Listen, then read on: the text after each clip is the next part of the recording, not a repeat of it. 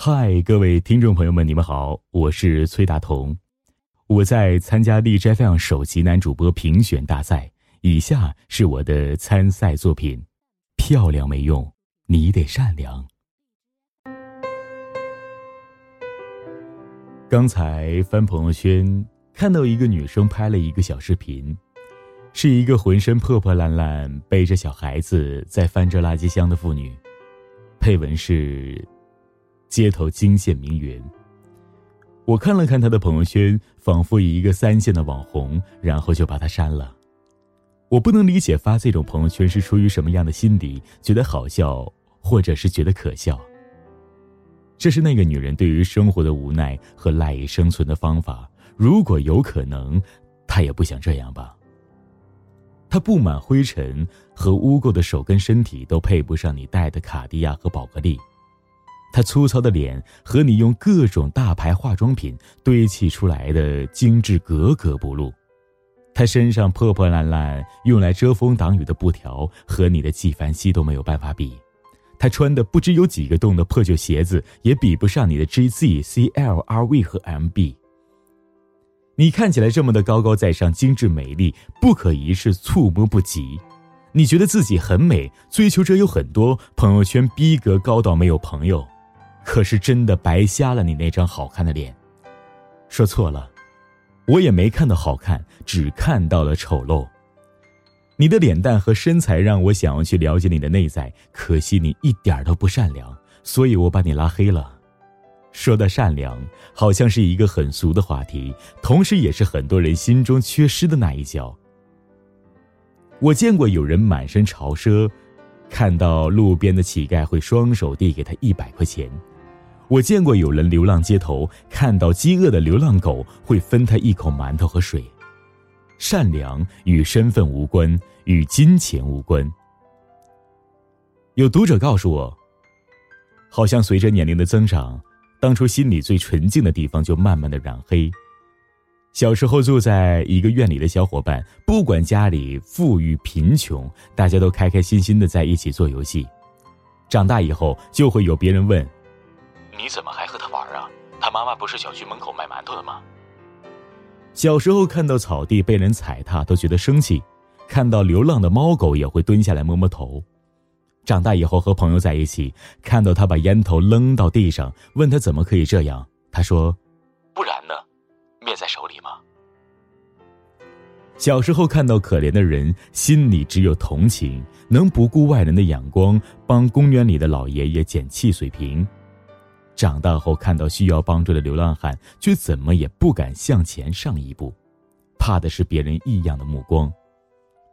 小时候觉得待人善良就像是一条神圣而不容侵犯的法律，长大后却发现嘴上说善良的人很多，真正善良的人又很少，因为善良很难，比天生丽质还难。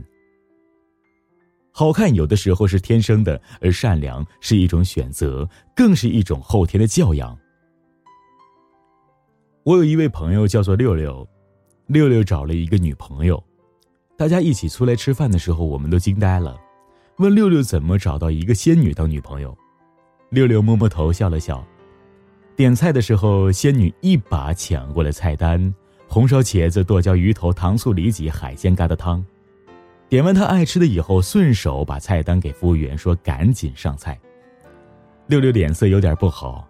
我们缓和气氛说：“这下正好，以后出来吃饭都有人专门负责点菜了。”上菜的时候，服务员不小心碰掉了仙女的包，仙女破口大骂：“你长没长眼睛？知不知道我这个包多贵？”服务员一边鞠躬一边道歉，仙女依依不饶，大家都没有吃两口，六六就抢着结账，带着仙女走了。后来，六六告诉我，他和仙女分手了。不是因为那天吃饭的事。六六说，那天回家的路上看到一个收废品的老大爷，三轮车刹车失灵，下坡的时候撞到了路边，车也翻了，人也受伤了。他确认老大爷只是皮外伤以后，帮他把废品放回到了车上，自己又钻到车下修好了车。仙女站得远远的，他让仙女去给老大爷买点吃的，买瓶水。仙女生气了，说。你到底还去不去看电影？你真可怜他，给他钱不就好了？弄得身上这么的脏，这么臭，我还怎么和你一起走？六六忍着不发火问他：“你到底去不去？”仙女说：“他渴，这里就有水，喝吧。”手指了指路边的积水，六六再也忍不住了，说：“滚！”六六说：“我一直觉得找女朋友要长得好看的，带出去有面子。现在觉得长得不美可以整容，但是一颗不善良的心怎么整也没有用，你知道吗？那一刻我真的很想钻到下水沟里去。这个世界上有一个公认的美女，奥黛丽·赫本。提到她，人们词穷到只剩下了一个字——美。而她的一生没有用美貌去交换任何东西。”她无法撼动的完美，来自于她自身的善良，对演员职业的专注，作为普通女人的爱情与婚姻，以及对公益事业的献身。善良是一种教养，有尊重，有包容，有理解，有文明，不随便议论，不轻易攻击。